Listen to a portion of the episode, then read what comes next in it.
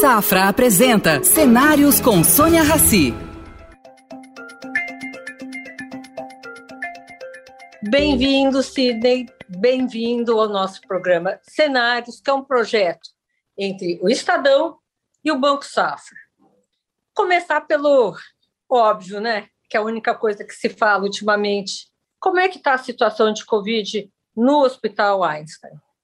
Olá, Sônia. É um prazer sempre estar com você novamente, falar um pouquinho de saúde, falar um pouquinho uh, acerca desse enfrentamento que nós temos tido, é, a oportunidade, né, a gente se encarar com oportunidade ficar menos ruim. Aqui no Einstein, a gente experimentou uma segunda onda bastante difícil e através de remanejamentos, criação de mais de 100 leitos adicionais à, à nossa capacidade, a gente chegou a ter em março 300 pacientes internados só de Covid, vários deles extremamente graves. E o que a gente tem visto no, nas últimas semanas é a diminuição e até uma estabilidade entre 60 e 70 pacientes internados, mas com uma observação que, a nosso ver, já é um dado que a gente pode falar da vacina, né? É uma diminuição da gravidade dos casos através do número menor de pacientes em ventilação mecânica. Muito boa notícia, né? Pelo menos, mas não dá para relaxar nas regras, né? Sidney. Ao contrário, ao contrário, o número de infectados ele continua sendo alto, especialmente com essas novas variantes. Então, o que nós temos tido a oportunidade de ver e de sequenciar aqui dentro, graças a uma expertise de sequenciamento genético, cada vez maior o número de, de cepas da variante Delta. E os pacientes que se descuidam são aqueles que são reinfectados e muitas vezes internados com casos moderados por uma reinfecção dada a, o abandono dessas medidas de precaução. Você consegue visualizar alguma coisa daqui para frente, sei lá, daqui até o fim do ano? Há alguma uma indicação de que alguma coisa vai melhorar ou não, ou, ou tudo continua incerto? Olha, é, tem dois lados de ver, né, Sônia? Mas se você olhar pelo lado bom, nós aprendemos muito nesse ano e meio. Nós aprendemos uh, que, por exemplo, o contato ao ar livre tem uma chance muito pequena de contaminação. Nós aprendemos que é, o uso da máscara nos protege, sim. Nós aprendemos protocolos que permitem trazer a mortalidade cada vez mais baixo. Nós descobrimos é, algumas formas de tratamento em algumas fases da doença, como corticoide, como anticorpos monoclonais, e nós aprendemos também que a vacinação, seja qual for a forma como ela é realizada, ela traz o benefício, especialmente para que não exista casos graves, mas também na prevenção da formação de novas variantes. Ou seja, nós aprendemos bastante. E no fim do túnel, o que eu vejo é uma, uma administração, entre aspas, uma, um, um manejo dessa situação com vacinas, com tratamentos, e que transformem essa pandemia é, que a gente não via uma luz no fim do mundo em algo controlável através de imunização, nem que ela seja repetida periodicamente, assim como ela é a H1N1 é feita hoje anualmente. Em termos de administração de hospital, o que, que você, pensando aí na parte positiva, o que, que você aprendeu em administrar uma coisa tão inesperada que exigiu uma reação tão rápida?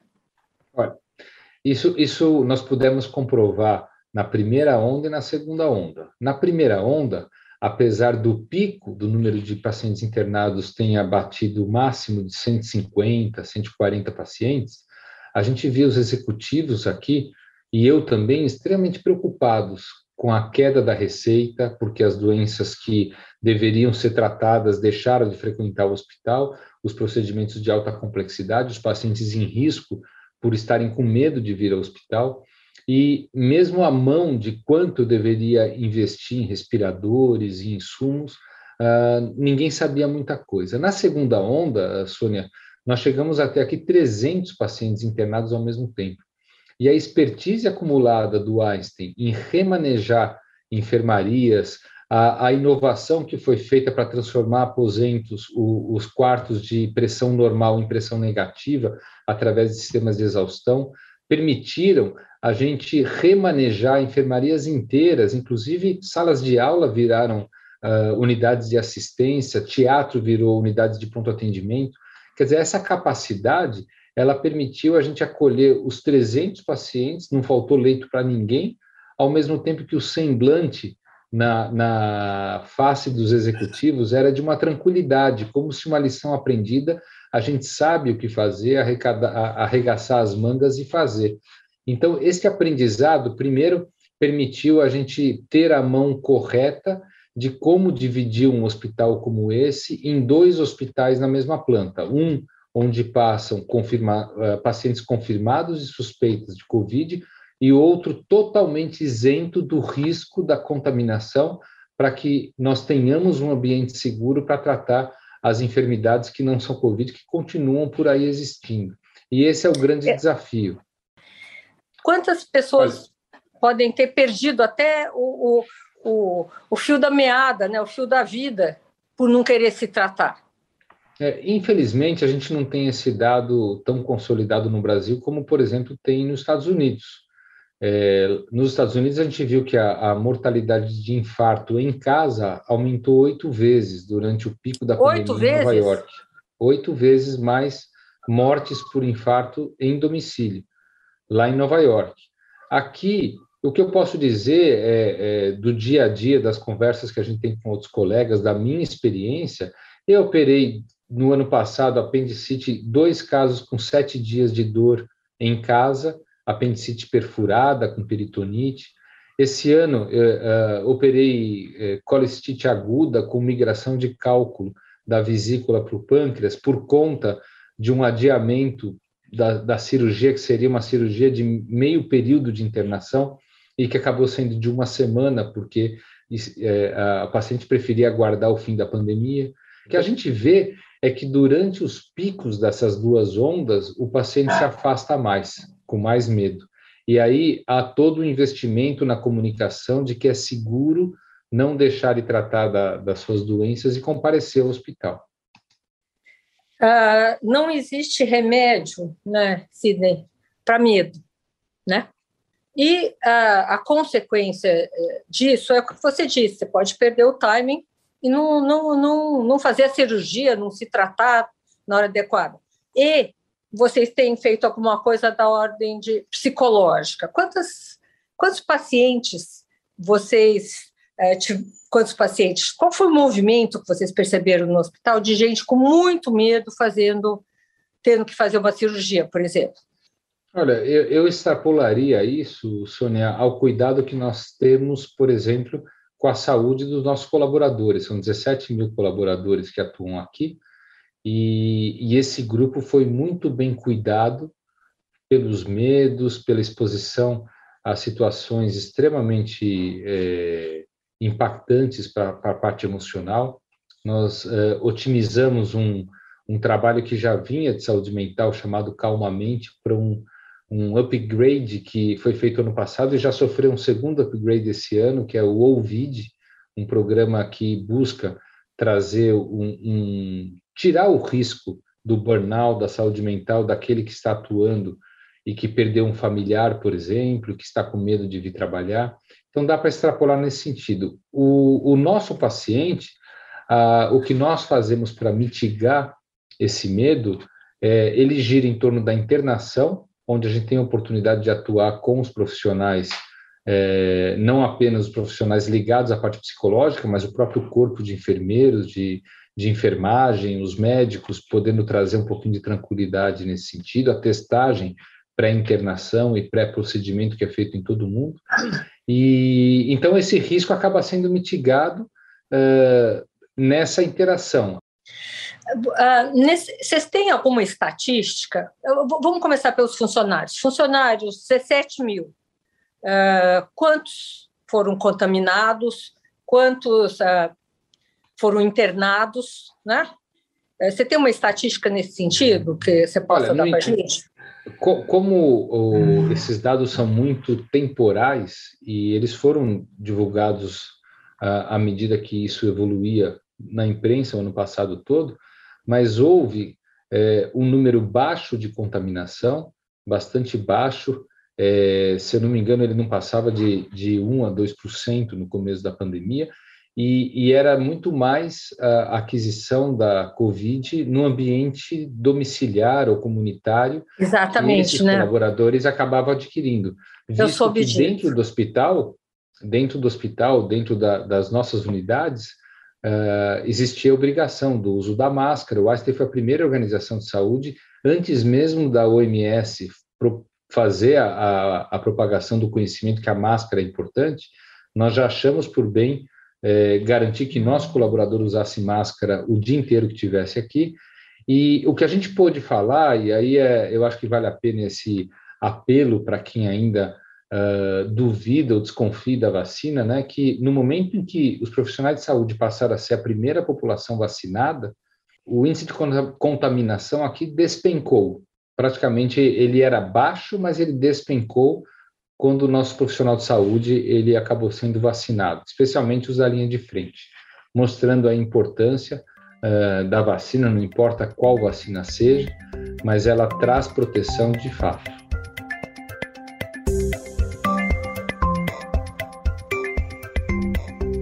Assim, vocês têm feito alguma, alguma parceria com governos, governos municipal, governo estadual, governo federal, em termos de tratamento, em termos de conscientização, em termos de tecnologia?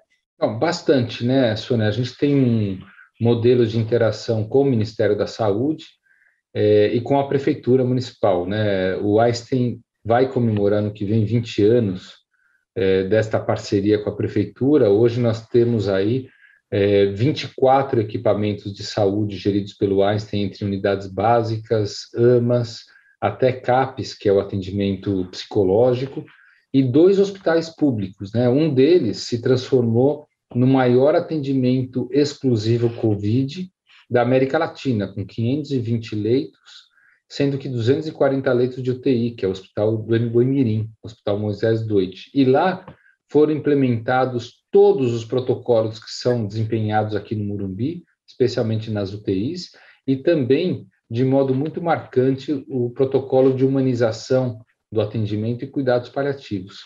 Da mesma forma, o Hospital da Vila Santa Catarina, que é um hospital de alta complexidade, que trata só pacientes oncológicos e de transplantes e maternidade de alto risco com a prefeitura, lá também eh, foi implantado, aumentada a capacidade de UTI, já que lá o paciente portador de Covid é o paciente portador de uma doença oncológica ou num, numa imunossupressão pós-transplante, e isso foi, também foi tratado com todos os protocolos. Além disso, o PROAD, que é o, o modo como o AS se relaciona com o Ministério da Saúde, permitiu, através de tecnologia, nós compartilharmos a plataforma de telemedicina desenvolvida aqui com 30 mil médicos do SUS, para que eles pudessem continuar atendendo os seus pacientes através de uma plataforma virtual, já que esses pacientes não estavam vindo uh, aos controles, uh, às consultas uh, rotineiras de controle de sua saúde. me veio uma coisa à cabeça agora.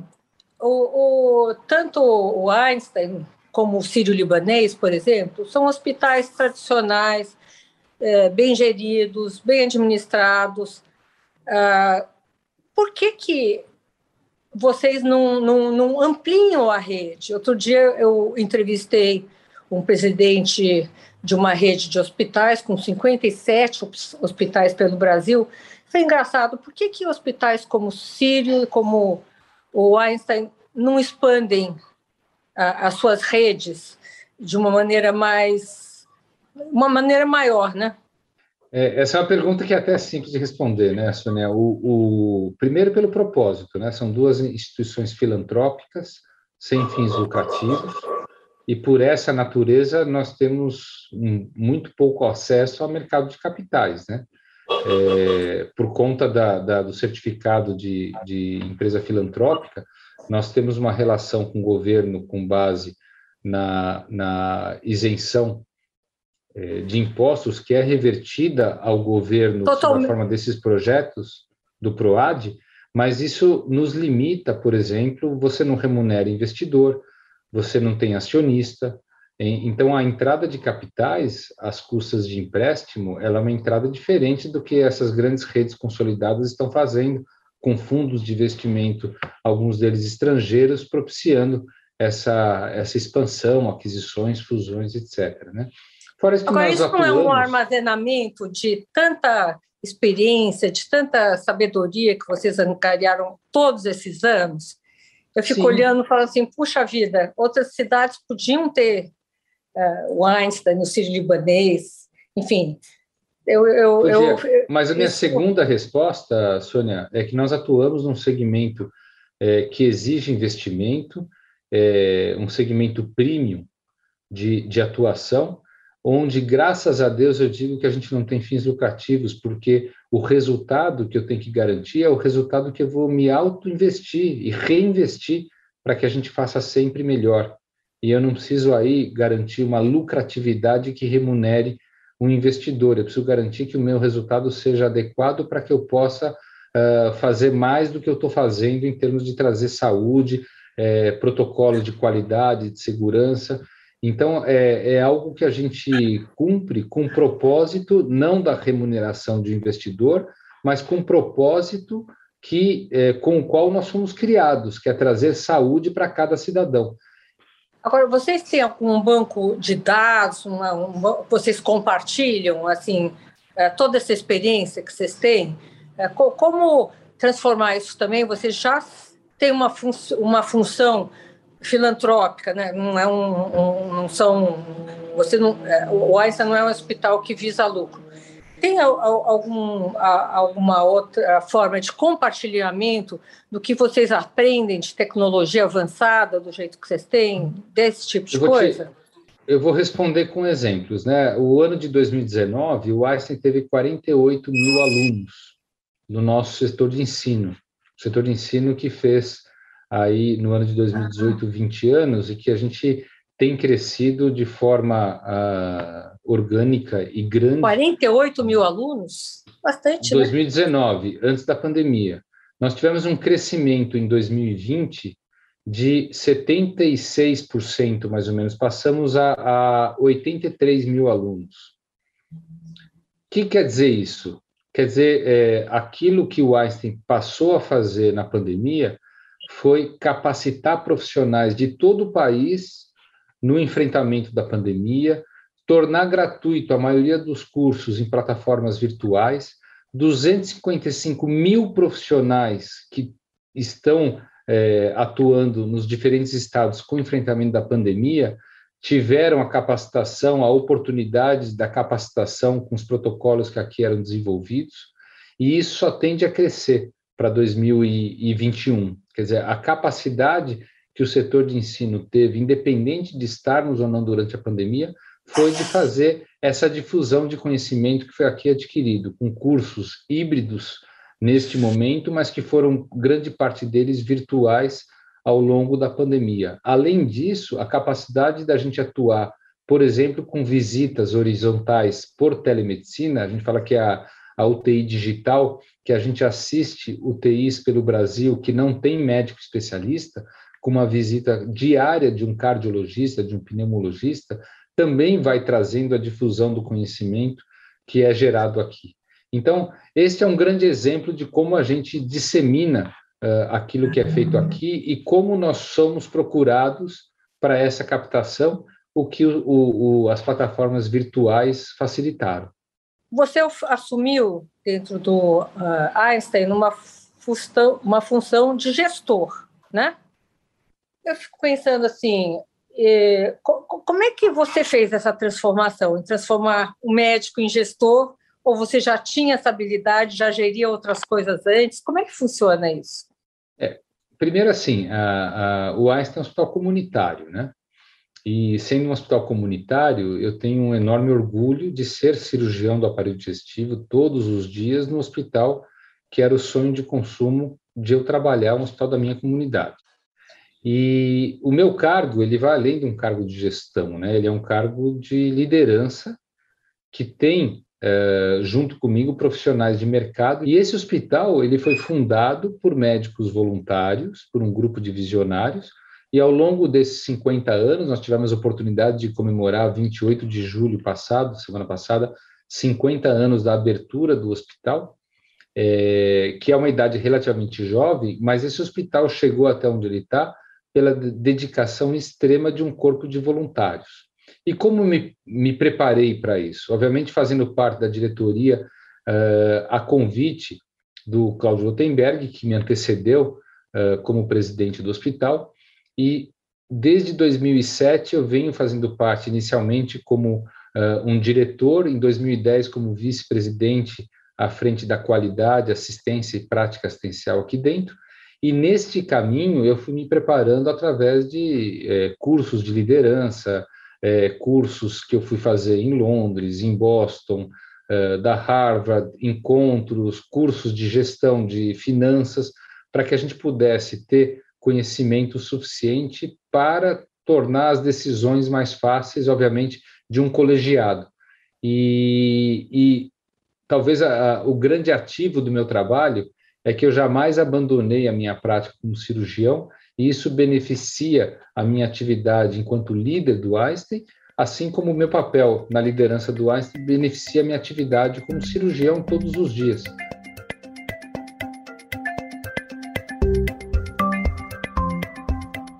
Sidney, vamos ampliar um pouquinho isso? O que, que você acha do sistema de saúde brasileiro, por exemplo, o SUS? Qual a sua opinião que você tem? É, eu, eu tenho uma opinião que o SUS é o grande ativo do nosso sistema de saúde. É, o Brasil, ele na sua Constituição, ele coloca a saúde como um direito do cidadão e dever do Estado, e o SUS tem um papel primordial. Nenhum sistema de saúde do mundo é, se propôs a cuidar de uma população de 230 milhões de habitantes da forma como o SUS se propõe. Porém, é, o que eu vejo aí, a pandemia nos mostrou de forma ainda mais aparente, são como que a gente pode fazer para ter um SUS melhor, para ter uma coordenação do cuidado da nossa população melhor, para ter um foco ainda maior, já que o programa Saúde na Família do SUS é um grande sucesso, mas como a gente pode ter um, um programa de prevenção de atenção primária ainda maior, coordenado com a atenção secundária, coordenado com a, a alta complexidade para que a gente possa entregar prevenção e o melhor diagnóstico e tratamento para a nossa população. Mas isso sem o SUS seria impossível. Você acha que a pandemia mostrou ah. o quanto nós precisamos e quanto o governo precisa investir no SUS, quanto mais ele precisa investir? É uma, foi uma, enfim, se não fosse o SUS, o que, que seria do Brasil? Eu, eu acho que não só mostrou, Sônia, escancarou aquilo que o, o, o sistema de saúde tem deficiência, não só o SUS, investimento em indústria, investimento em, em capacitação profissional, na, na, remuneração adequada de pesquisadores, já que grande parte tem um êxodo para o exterior. Quer dizer, isso é uma parte. E o SUS, é, ela mostrou essa falta de coordenação, desperdício de recurso, judicialização. Se a gente aproveitar as lições que a pandemia nos deixou, nós temos que arregaçar as mangas e colocar o SUS em ordem sem falar do financiamento. Quer dizer, nós temos subfinanciamento? Temos. Mas quanto nós temos de desperdício? É, vou te fazer uma provocação. O que, que você. Como é que você classifica a atuação dos governos nessa pandemia, tanto federal, municipal e estadual? Eu vou. Isso para mim, Sônia, não é nem provocação, né? Porque a gente foi entre aspas, provocado ao longo de um ano e meio, né? O que eu posso te responder é assim: a ciência está aí para mostrar evidência daquilo que deve ou não ser feito. Aqueles que atuaram com a ciência ao lado são aqueles que performaram melhor em termos do enfrentamento da pandemia. Sem a evidência científica, a gente não passa de um achismo daquilo que pode ser benéfico para a população ou não. Sidney, o, o, governo federal ele podia ter atuado melhor, o governo Bolsonaro, e não dado todos esses exemplos, Bolsonaro saindo sem máscara nas ruas, ah, dizendo que isso era uma gripezinha, e até hoje duvidando da, da ciência. Nós teríamos tido um outro comportamento da sociedade, teríamos tido menos infectados. Tem como fazer é, uma análise sobre em cima disso? Olha, uh, tem, tem como fazer uma análise. Obviamente, nós estamos vivendo uma crise sanitária. E como toda crise, a comunicação é fundamental e a uniformização da, da comunicação é fundamental. Como nós passamos aí por diferentes mensagens, seja nos municípios, seja nos diferentes estados e até do governo federal, que trocou aí quatro ministros ao longo do, é, do enfrentamento, então nós temos aí uma oportunidade do comportamento da população ser seguido conforme melhor lhe aprouver. Quer dizer, se eu sou um comerciante, eu acho que não tem importância eu, eu continuar uh, uh, promovendo aglomeração ou deixando meu comércio ativo, eu vou escolher quem me apoia nesse sentido. E aí perde-se a oportunidade de fazer valer aquilo que a ciência mostra. dentro de, do atual contexto, né, com a população já parcialmente vacinada, uma campanha uníssona adiantaria nesse sentido?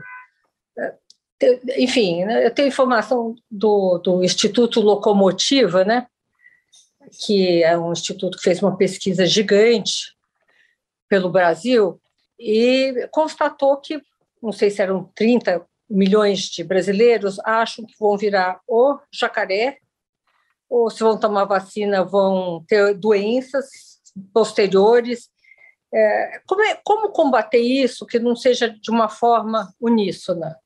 Eu acho que é, com informação, né, Sônia? O, o, a gente pode citar exemplo de Israel. É, Israel, para convencer a população a ser vacinada, o primeiro vacinado foi o primeiro-ministro.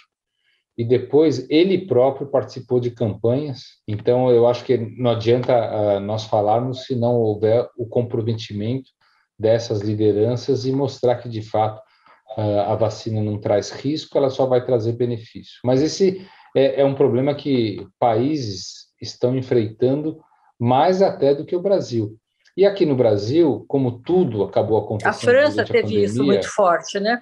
Muito. França. França, Bélgica, são países que não estão habituados à vacinação e que têm uma, uma ênfase, vamos dizer assim, é, é, natural, da imunização natural e que coloca em risco o programa imunizatório. E, e, são as pessoas, por exemplo, que hoje na Flórida estão ocupando todos os hospitais, são os não vacinados, por culturas é, outras que não aquelas científicas para é, é, ditar as normas. E no Brasil, infelizmente, toda a polarização que acabou acontecendo na pandemia também acaba levando a, a adotar posturas baseadas numa polarização que é ideológica, que é política, que nada tem a ver com saúde. É, esse, essa pandemia impulsionou novos investimentos, uh, novas doações.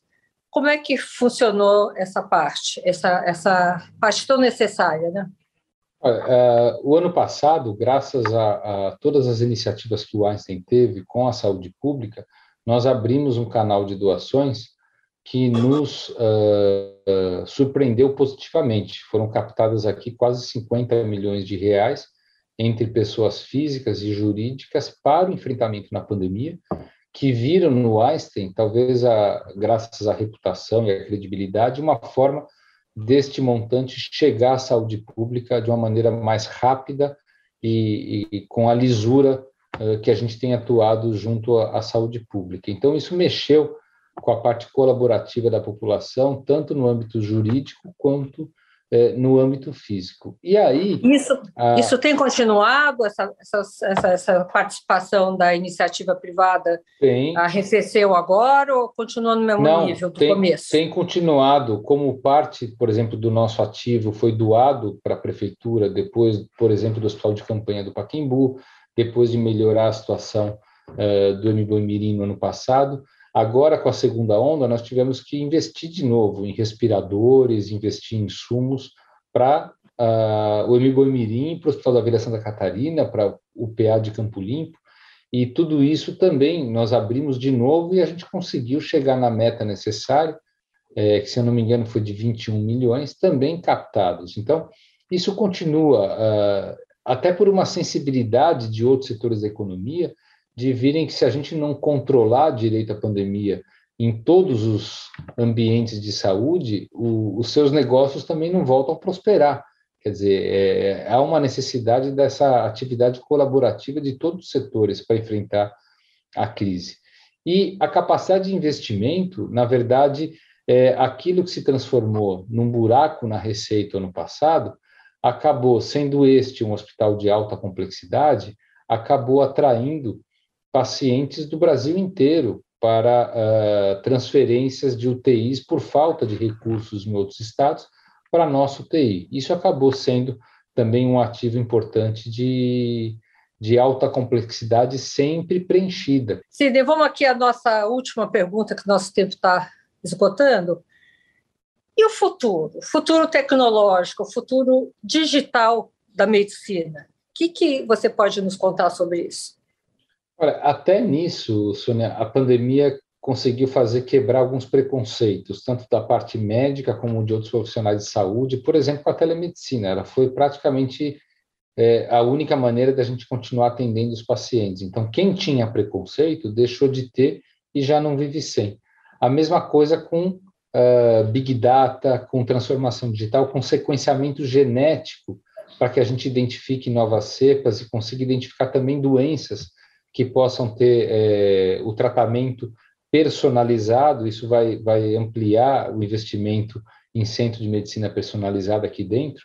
É, então, assim, todos esses caminhos foram mostrados na pandemia como formas de resolver desafios do sistema de saúde. E foram acelerados. Futuro, foram acelerados foram e no futuro a gente vai depender bastante dessa transformação digital do paciente mais exigente em relação à experiência que ele tem com a organização de saúde, no atendimento remoto e principalmente na parte de genômica e sequenciamento genético e medicina personalizada.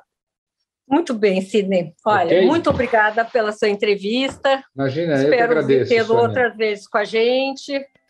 Muito obrigada. Obrigado, Namastê. obrigado a você. Namastê. Oferecimento Safra o Safra te convida a pensar. E daqui para frente? Estar onde se sente seguro, onde valores importam. Esse é um bom lugar daqui para frente. Daqui para frente, repense seus investimentos e conte com os especialistas do Safra. Abra sua conta e invista Safra. Saiba mais em safra.com.br.